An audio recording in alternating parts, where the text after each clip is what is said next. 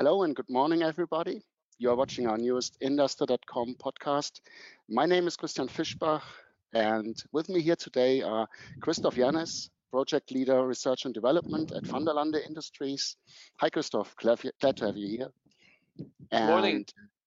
Morning. And Ewald Braith, CEO of Puls Vario. Thanks for being with us, Ewald. Good morning. Good morning, everybody. Today, this morning, we will be talking about uh, decentralized power supply. And Christoph and Ewald, I re will reveal this much, uh, have quite an interesting project ongoing in this field. Uh, but maybe let's start with a brief introduction of the two of you, a few words about yourselves and the companies you are working for. Whoever wants to start. Christoph, customer always first. Good morning, Christoph Jans, uh, working almost five years for Vanderlande. Uh, first as an electrical R&D engineer and then moved to project leader in the R&D department. I'm working in the Vanderlande headquarters. Uh, that's located in Veghel, but still living in Belgium. Uh, Vanderlande is a global market leader for future-proof logistic process automation, and this at warehousing, airports, and the parcel market. But I suggest if you want to know more about what Vanderlande is making and how our systems look like, to check out our uh, website.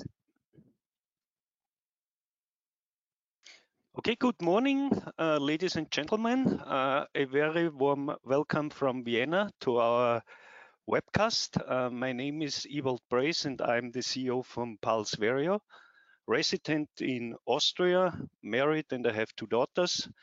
My educational background is I have an electrical engineering degree and an MBA.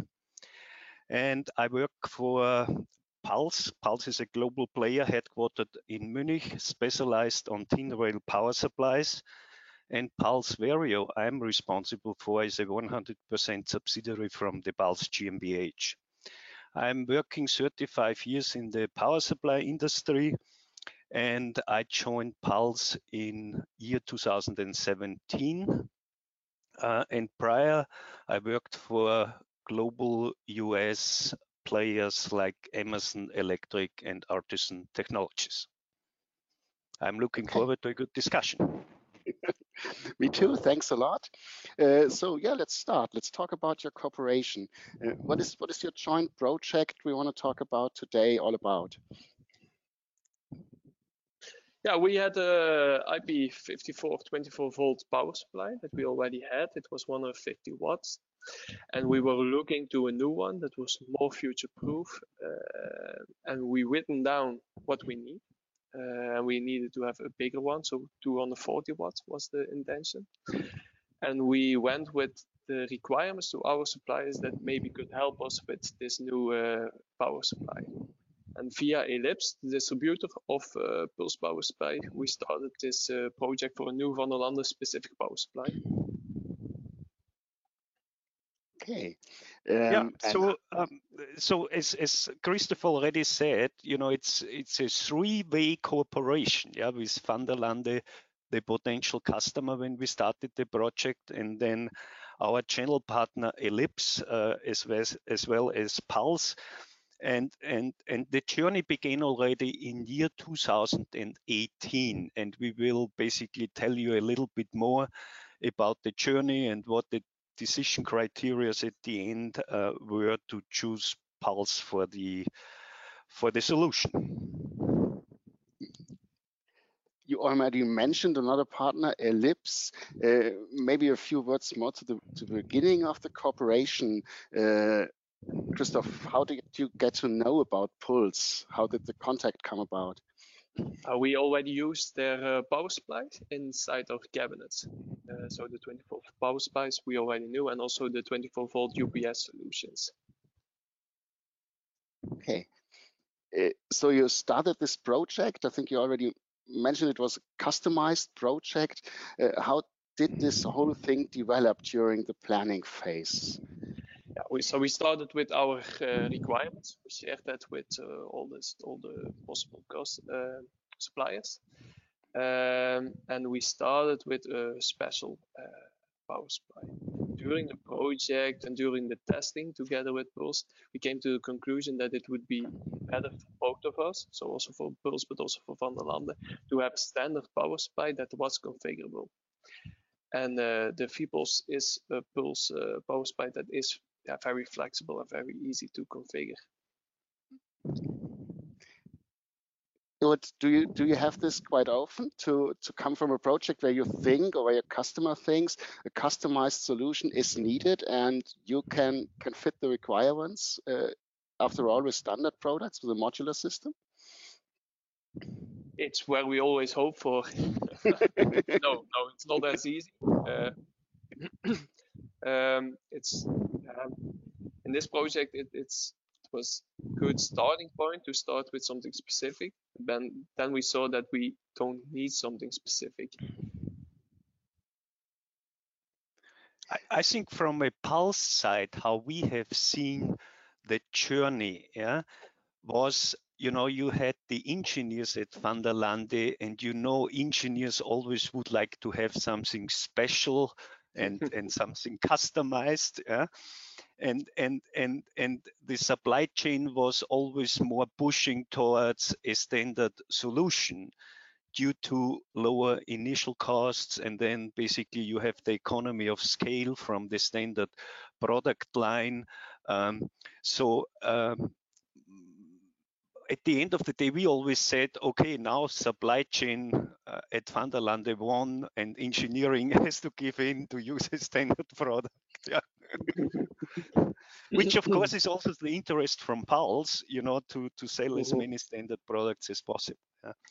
And as Christoph mentioned, I mean, that platform is very flexible, configurable, and, and can really uh, kind of, uh, you know, fulfill many points in the application.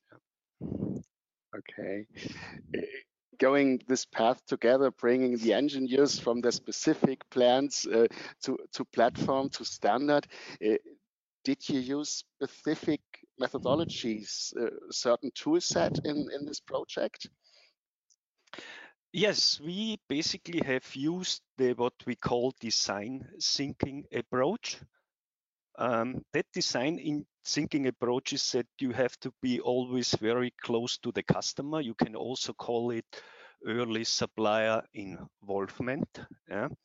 So to really fully understand, number one, all the technical features in the application, as well as to understand the business model from Vanderlande. I mean, what does Vanderlande need from us as a supplier to be successful um, at their customers. And of course, this gained knowledge uh, enabled us, you know, to implement a lot of new features into our standard product line. Yeah. And Vanderlande also gave us the opportunity during this journey uh, to do various application tests, which were very, very uh, important for us in order you know, to fine tune this platform and then at the end of the day to have a competitive project or product where the price quality ratio fits Vanderlande's needs. Christoph, was this new for you or did you already use design thinking in, in projects like this usually? It isn't new, but um, yeah, it, it certainly helped to get to the product that we have now. Yeah. And on that uh, on that point, a big thank you to Vanderlande that they really uh, offered us that uh, possibility that we could go to their facilities and and do these various application tests and also gain a lot of insight into these uh, various applications as well as we have also then uh, discussed uh, what, what where's the future? You know, what more do you need from us going forward? Uh, and that, of course, was also very helpful for us to shape the FIEPOS product roadmap for the future. If I think about potential customers of yours uh, that are not so deep into um, agile designing, design thinking, do you bring the tool set with you in a collaborative uh, project? Yes, normally we do. Yeah, we we we always want to to have that. I mean, the whole FIEPOS uh, uh, product uh, family uh, was developed uh, in conjunction with uh, many customers. Yeah, and and this was a absolute helpful process. We also did roadmaps in various parts of this world, like in the US, and collected a lot of feedback. And at the end of the day when we look back, it was just uh, time very well spent and invested. And uh, as I said, at the end of the day, we have now a product family um, which can be shaped to all types of applications. Uh, Christoph, maybe to come back to the supplier selection process a little, what special requirements did you have in the beginning and what were the most important ones? We use this uh, power supply for powering up uh, our drum motors. And when you start the drum motor, there's a higher uh, inrush peak. So the power supply needs to be able to have in a short period some more power than the nominal power. Um, it needed to be IP54 or higher. Uh, and we started with the design of 240 watt, but the design of the FIEPOS made it possible now to achieve 300 watts. Um, the energy efficiency uh, needed to be back to the to the industry standards, and this also includes uh, power consumption with no load. Uh, like mentioned in the beginning, we started with a special uh, uh, power supply, but during the project we saw that we needed to have a standard power supply. Um, Vanderlande is a worldwide company, so for us it's very important to have an UL certification on the on products, especially on power supply product. Uh, and then we think about where we will use this power supply. Uh, for us, it's very important to have a robust design. This means mechanically, electrical, electrical at the front end, but also on the back end, how it reacts on on things that shouldn't happen but will happen.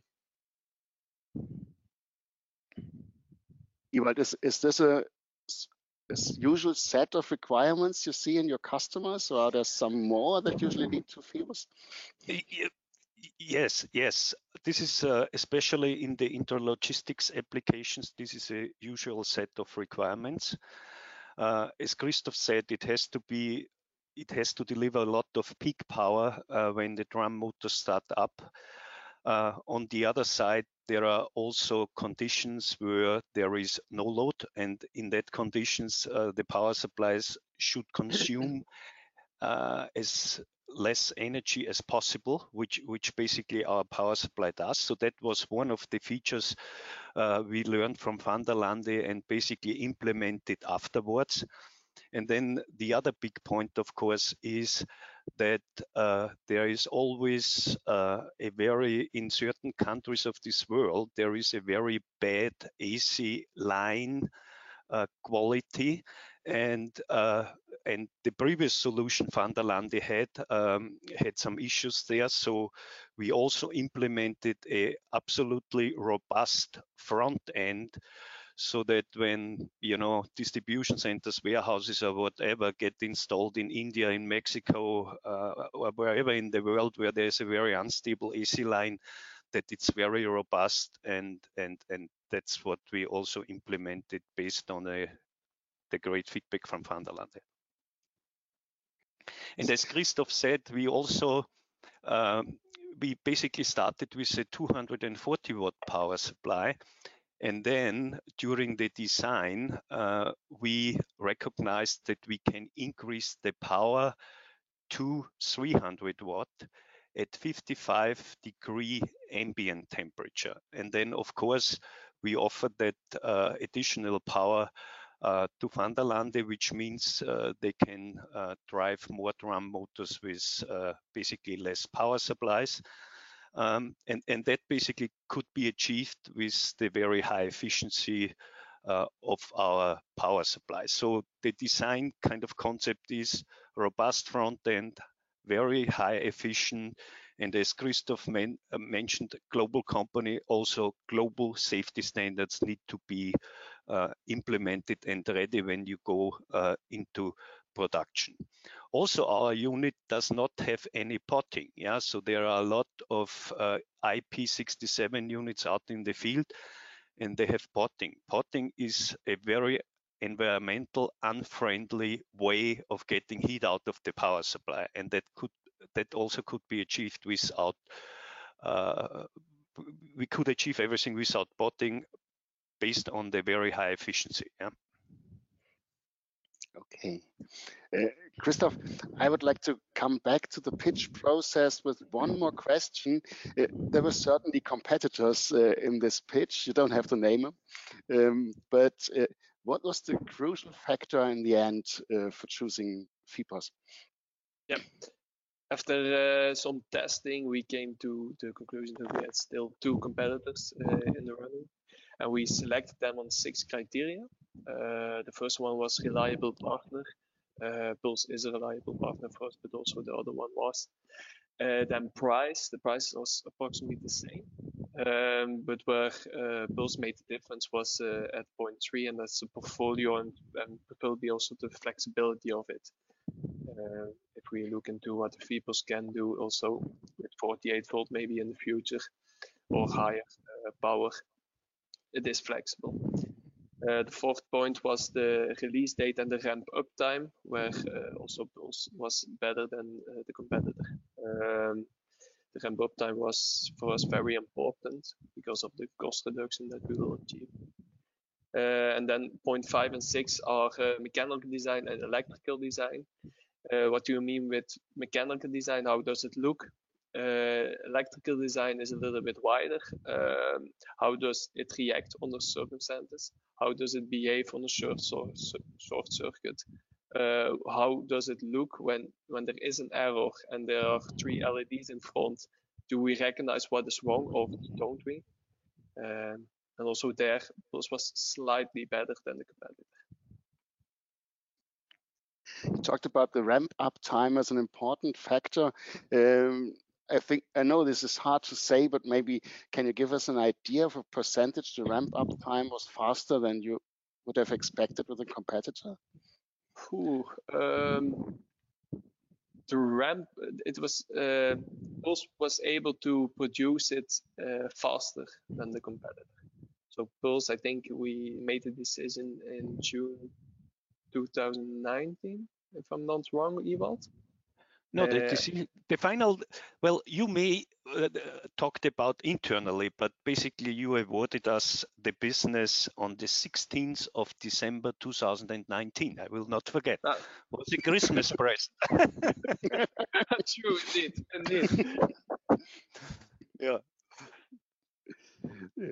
Yeah, maybe let's let's a little go uh, go a little deeper into one of the most important points uh, for a whole lot of our viewers, I guess, it's cost, reducing cost.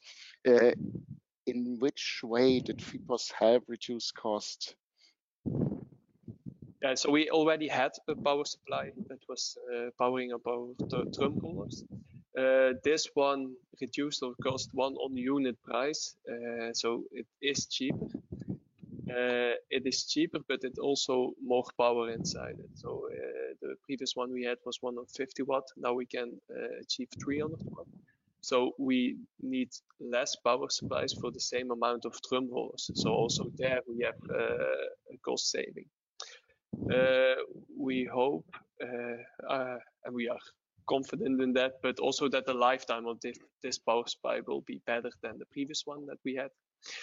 And an important one, maybe not directly for Van der Landen, but to our customers, is the energy cost. This one is more efficient. So at the end, uh, the customer will pay less for his electricity. So here I made a, a, a, little calculation, yeah, to, to, to, to demonstrate that, yeah.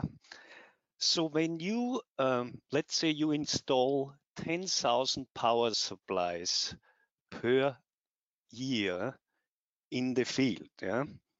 And the efficiency from the FIEPOS unit is 5% better than the previous solution Vanderlande had. So that means you have annual energy savings of approximately 36,000 euros. Yeah? So when you uh, expand now and look over a time frame of five years or so, that's a lot of money, which of course is not saved by Vanderlande, but it's saved by the customers of Vanderlande. And as we all know, uh, there is uh, the trend to the green footprint. So every percent efficiency and less energy consumptions in these huge uh, distribution centers or warehouses is, is really, really important for our globe. So you, you would say that uh, the main advantage of FIEPOS is if I see a, a TCO perspective, uh, lifetime cost of the of the product and the installation. Yep. Yep. Uh, Christoph, in your project, uh, do you realize any condition monitoring with the FIEPOS system? Uh, we only use the DCOK link. Uh, so we have an M12 connector where it's possible that we see if the DC is okay, yes or no. But uh, yeah, we know that we can do more. Maybe Ewald yeah. can say a few words. Yeah, yeah. So, so, so, so basically, there are three uh, there are three dimensions of condition monitoring. Yeah, the first one Christoph already mentioned. That's a simple DC OK signal that you see yes the product works or not. Yeah.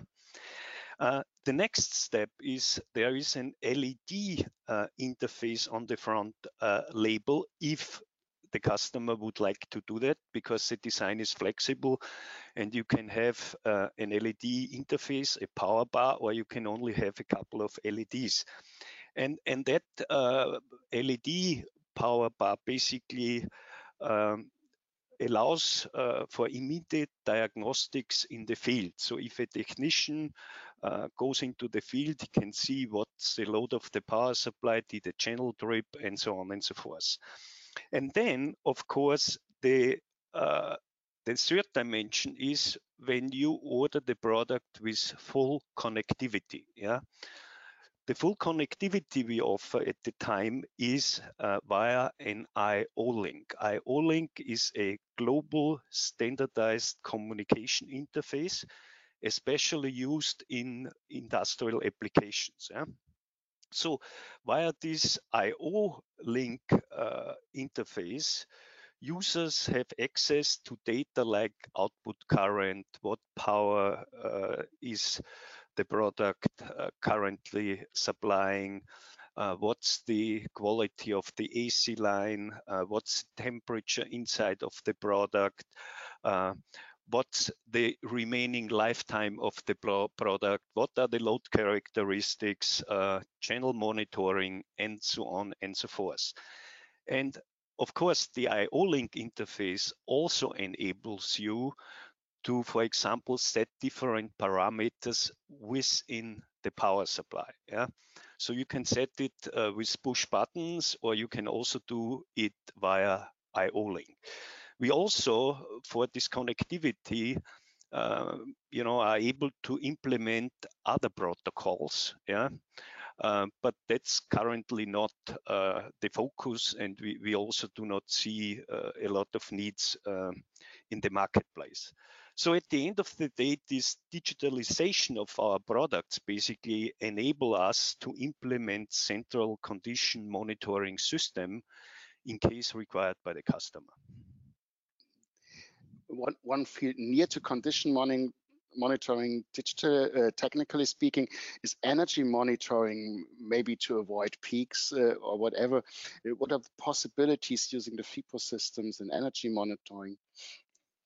Well, you can monitor the energy as well, yeah. As I, mm. as I said before, you know, so you can monitor the the output power, the input power, and and you you can basically uh, monitor the energy as well, yeah.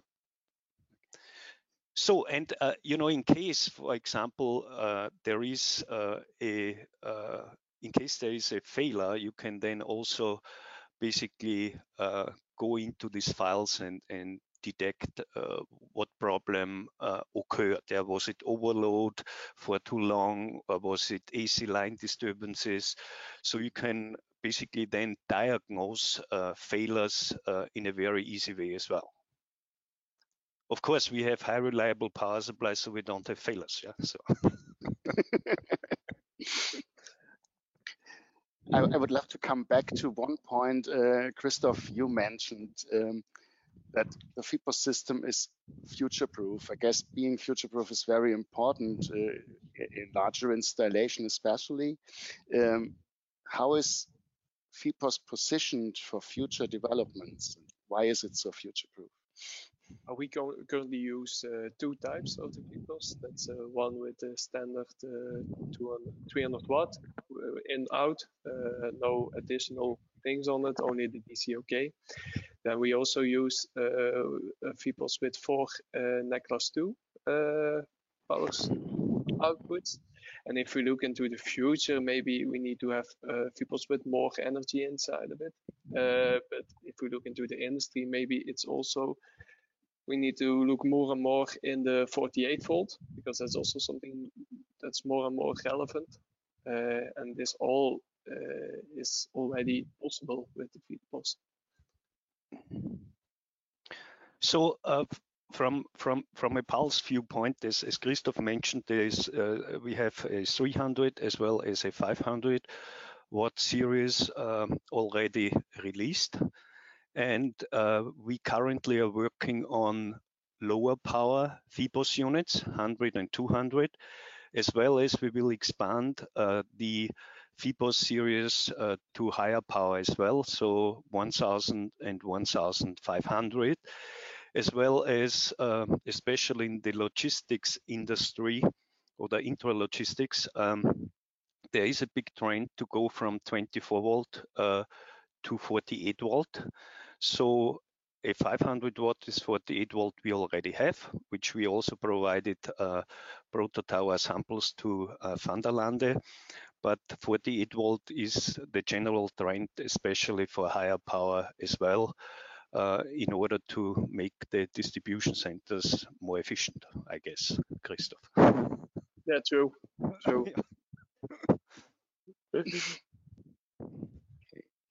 So I see there are future trends that we will see FIEPOS into, and um, yeah, thanks for, for looking into the future of power supply a little bit. Uh, I think this won't be the end with FIEPOS development, and I think it, it won't be the end of your cooperation. It looks like the two of you have many yeah. plans for the future. Yeah. Uh, uh, thank you this far uh, for the exciting insights in your project. Thank you, Eva. Thank you, Christoph, uh, for joining us. And of course, many thanks to all of the viewers spending this time with us here. And I wish you a great day and hope to see you back soon at an Indus.com webcast or a webinar or any of other of our formats. Have a great day. Thank you. Also, thank you very thank much. You. Thank you. Have a good day. Bye-bye. Bye. -bye. Bye.